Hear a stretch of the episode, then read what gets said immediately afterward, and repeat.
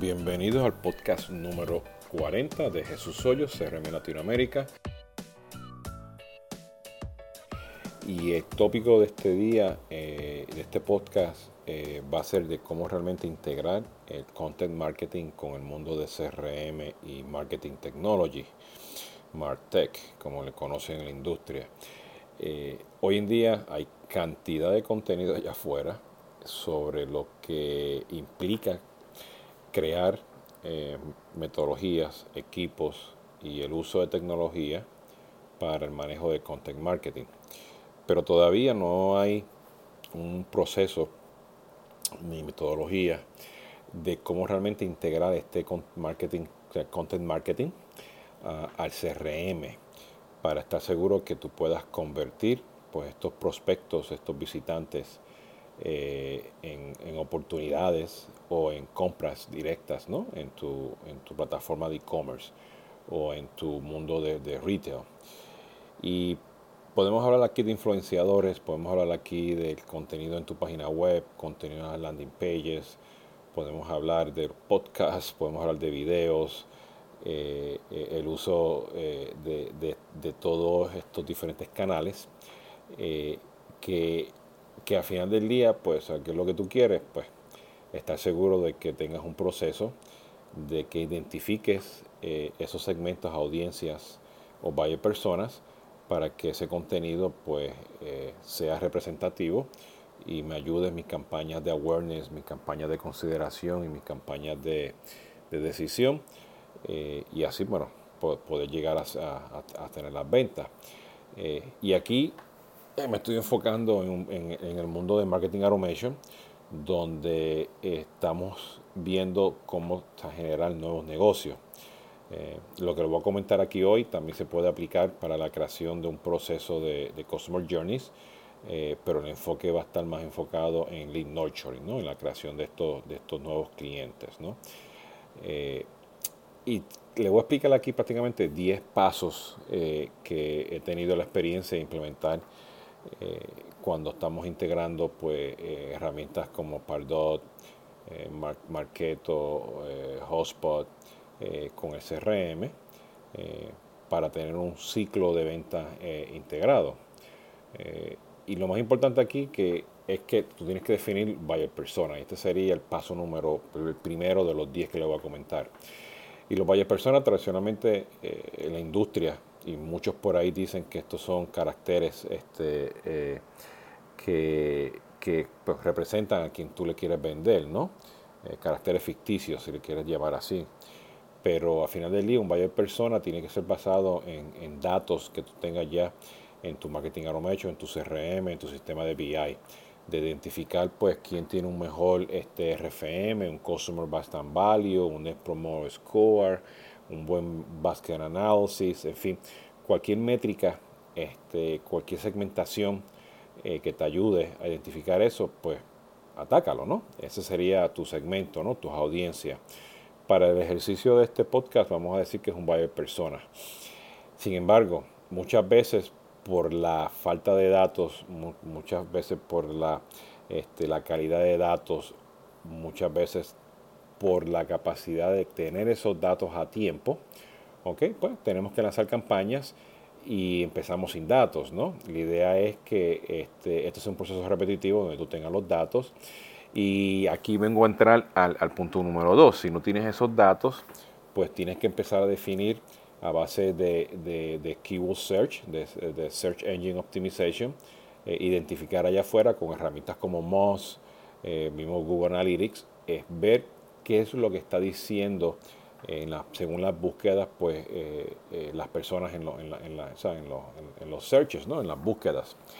Y la idea es que con ese keyword search tú puedes identificar pues, cuáles son las palabras más usadas eh, y sacar pues, de una forma u otra pues, lo que le llaman las palabras de, long tail.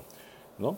Eh, un caso en particular, sea, soy un pyme que estoy buscando comprar eh, el, producto o servicio de, tu empresa, pues yo como pyme pues voy a entrar a un Google Search y voy a buscar, necesito comprar este tipo de producto en particular para resolver mi problema. ¿okay? eso sería un long tail Eh, y lo tengo bien genérico, pero hay muchos este, ejemplos allá afuera que como que herramientas como, como Moz, eh, mi Google Analytics, pues te van a decir, ¿no? Eso, esos keyword searches que tú vas a encontrar con estas herramientas y este long tail que tú vas a, identificar, eh, vas a ver que, que inclusive, déjame comentarle algo también, que también tú puedes analizar los keyword searches, o sea, las palabras clave que usa tu competencia, ¿no? Eh, eh, y, aquí lo más importante es que una vez que tú las identificas, tú a base del valor agregado que tú tienes en tus productos y servicios y a base de estos keyword search y esa definición que tú tienes en tu buyer persona, pues tú vas a empezar a, identificar cuál es la historia que tú quieres hablar. O sea, cuál es ese storytelling, que es el punto número 3. ¿Okay? Con este storytelling, eh, tú puedes ya identificar cuál es el gancho, ¿no? para crear estas campañas y el detrás pues, de, estos clientes nuevos. Y eso pues te va a definir a ti cuál sería el contenido, cuál serían los, los assets okay, que tú vas a, definir okay, para ese storytelling. Videos, este, imágenes, anuncios en Facebook, mensajes en chat, en fin, vas a tener diferentes tipos de, de, contenido que tú vas a generar. Una vez que tú defines ese contenido, que ya sería el punto número 4, nos vamos al punto número 5, es que ya tú empiezas a, tener una estrategia más específica de lo que viene siendo tu SEO, de lo que viene siendo tu SEM, ¿ok? Y lo que viene siendo tu, tu tagging este contenido, el tagging en los emails, el tagging que vas a tener en las aplicaciones móviles, ¿no? Todo eso que tú vas a estar buscando, pues este, lo tienes que definir en una estrategia más abajo, ¿no? Eh, y eso pues te va a ayudar eventualmente a poder identificar, ¿ok? El punto número 7, que es cómo realmente serían las ofertas a base de ese SEO y SEM y ese tagging que tú quieres identificar, cuáles serían las ofertas, o sea, cuál sería ese proceso de adquisición por canal, ¿ok? Para estar seguro de que esa persona llegue a ti, ¿no?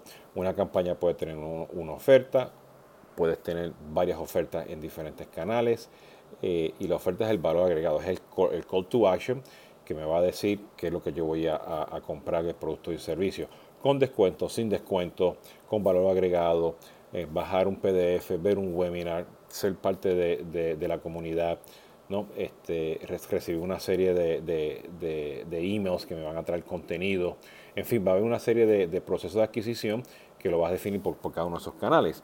Y luego pues nos vamos a mover al paso número 8, que viene siendo pues cómo yo voy a generar estas, estas, eh, estos haces, este contenido. Y aquí pues específicamente pues tienes que tener tu equipo creativo que va a crear esto, esto, estos, estos, estos haces, estos contenidos. Eh, y ya que lo tienes ya definidos, este, perdón, creados, pues te mueves ya a irte a las aplicaciones pertinentes eh, para este, implementarlas. ¿Y qué sería? pues tus anuncios en Facebook, en Twitter, en LinkedIn, AdWords, este, tus tagueos, eh, eh, tus cambios en la página web, las landing pages que los tienes que prepararlos en los campaign managers, tu sistema de e-commerce, el script, el contenido que tienes que tener en el sistema de CRM, que todo, todo, todo lo que tienes que hacer en el marketing automation en CRM para que estés seguro que puedas ejecutar esa campaña, ¿no? Y si te das cuenta, todo esto va más allá de un briefing, ¿no? Aquí viene la parte integral de cómo ese content marketing tú lo vas a traer al mundo de, la tecnología, del MarTech y del CRM.